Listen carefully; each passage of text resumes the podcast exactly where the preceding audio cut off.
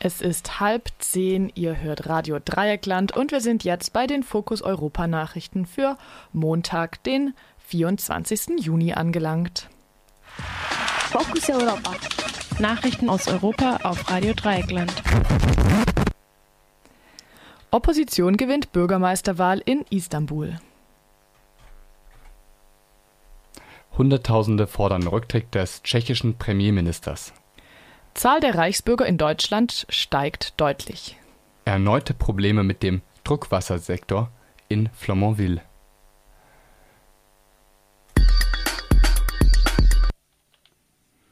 Zum zweiten Mal hat der Oppositionspolitiker Ekrem Imamoglu die Bürgermeisterwahl in Istanbul gewonnen. Am gestrigen Sonntag siegte der Politiker der sozialdemokratischen CHP mit rund 54 Prozent der Stimmen. Sein Gegenkandidat Benali Yildirim von der Erdogan-Partei AKP kam auf etwa 45 Prozent. Damit konnte Imamoglu seinen Vorsprung deutlich ausbauen. Bei der ersten Wahl vor mehreren Wochen waren noch wenige tausend Stimmen ausschlaggebend gewesen.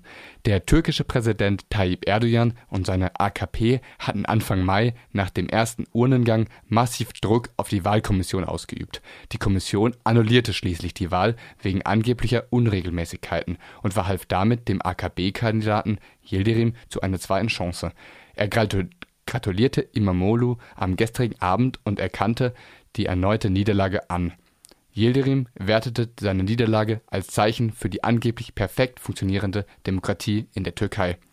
Die Bürgermeisterwahlen in Istanbul sind von besonderer Bedeutung für die Türkei. Nicht nur leben in der Metropole rund 20 Prozent der türkischen Bevölkerung, die Stadt wurde außerdem seit 25 Jahren von der AKP regiert, die nun einen herben Rückschlag erleidet Am Sonntag fanden in Tschechien die größten Demonstrationen seit der Demokratisierung 1989 statt. Hunderttausende Tschechinnen und Tschechen fordern dort seit Monaten den Rücktritt von Premierminister Babiš. In Prag wurden am Samstag mehr als 250.000 TeilnehmerInnen gezählt. Premierminister Babiš ist mit seinem Firmenkonsortium in einen Skandal um unrechtmäßig vergebene EU-Gelder verstrickt. In, in, in seiner neuesten Stellungnahme, nein, in ihrer neuesten Stellungnahme forderte die EU-Kommission rund 17,4 Millionen Euro an erschlichenen Subventionen zurück. Der Protest der Tschechinnen und Tschechen richtet sich neben den Verstrickungen zwischen Wirtschaft und Politik auch gegen die Zusammenarbeit der Regierung mit den Kommunisten. Premier Babiš steht einer Minderheitsregierung vor, die sich von der kaum reformierten kommunistischen Partei stützen lässt. Vielen Konservativen, aber auch Liberalen ist diese de facto Koalition ein Tabubruch nach der Demokratisierung und dem Ende der Diktatur. In Deutschland ist die Zahl der sogenannten Reichsbürger deutlich gestiegen. Dies geht laut Medienberichten aus dem Verfassungsschutzbericht für 2018 vor, der am Donnerstag veröffentlicht werden soll.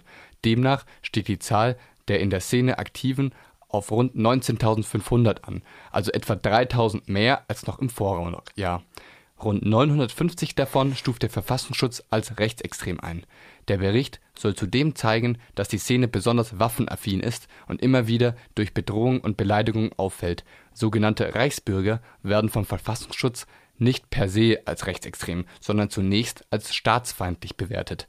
Vor diesem Hintergrund spielt vor allem die Gewaltbereitschaft gegen Mitarbeiterinnen von Behörden oder PolizistInnen eine große Rolle in der Szene. Beim europäischen Druckwasserreaktor im französischen Flamanville gibt es erneut Probleme.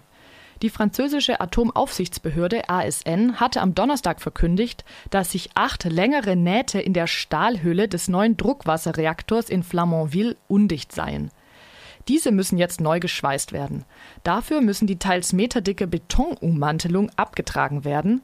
Die Inbetriebnahme des Kernkraftwerks verzögert sich damit wohl bis ins Jahr 2022. Ursprünglich sollte Flamanville bereits 2012 ans Netz gehen. In der französischen Atomstrategie sollte damit die Abschaltung der letzten Kohlekraftwerke sowie des Kernkraftwerks in Fessenheim ermöglicht werden.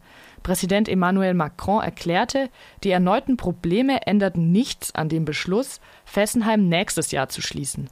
Das Ende für das älteste französische Kernkraftwerk wurde allerdings schon unter Macrons Vorgänger, François Hollande, mehrfach angekündigt und wieder verschoben. Für den staatlichen französischen Energieversorger Électricité de France ist die erneute Verzögerung in Flamanville ein wirtschaftliches Debakel.